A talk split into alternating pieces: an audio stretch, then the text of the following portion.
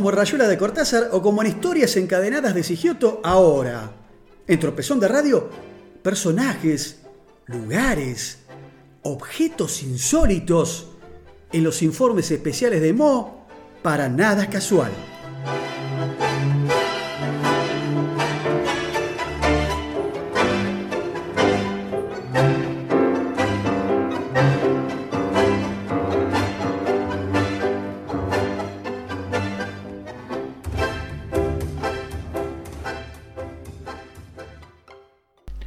Y bien amigos, llegamos al final de este tropezón de radio capítulo 21, en esto de historias de bailes secretas.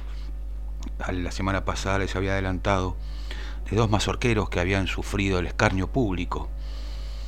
Y uno de ellos justamente fue por haber violentado, a quien vamos a recordar hoy, a Juan Pedro Barangot.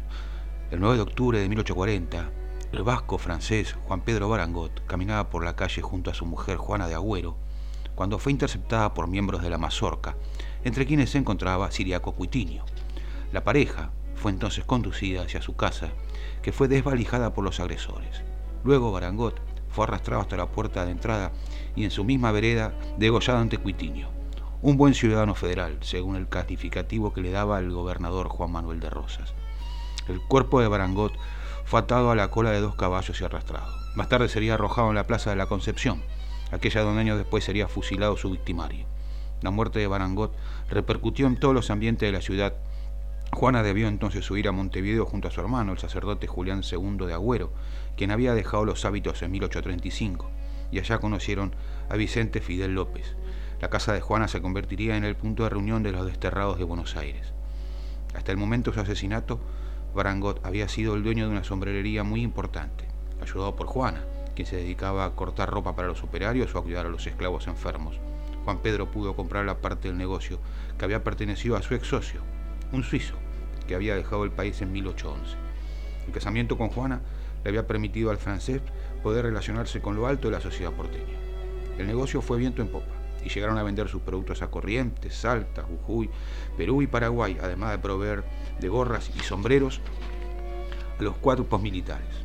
Como materia prima, utilizaban lana de vicuña y pieles de chinchilla y de nutria.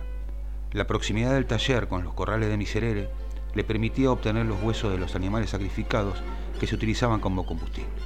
Como si fuera una publicidad moderna, Barangot sugería, eh, sugería regar un sombrero inglés y uno criollo para ver cuál de los dos soportaba mejor la prueba del agua. A pesar del optimismo y la confianza del fabricante en sus productos, un inglés dio su verdadero veredicto. Por desgracia, en cuanto se anuncia el tiempo lluvioso, los sombreros locales hacen de barómetros perfectos porque se ablandan completamente.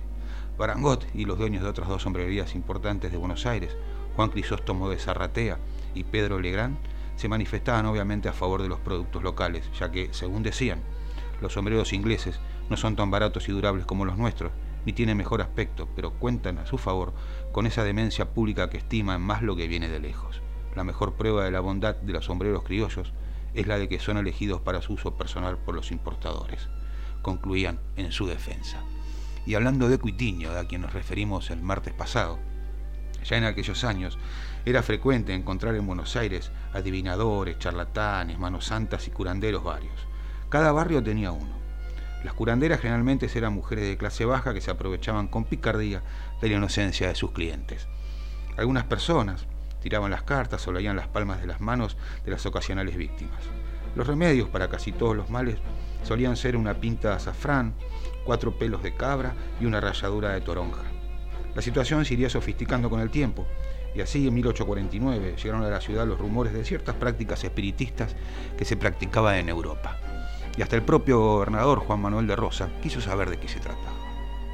Un día, durante una reunión en la residencia del gobernador en Palermo de San Benito, se encontraban charlando de bueyes perdidos el líder de la mazorca, justamente, Siriaco Cuitinio, el edecán del gobernador, don Manuel Corbalán, su hija Manuelita y el embajador de Inglaterra, John Henry Mandeville, amigo de la casa.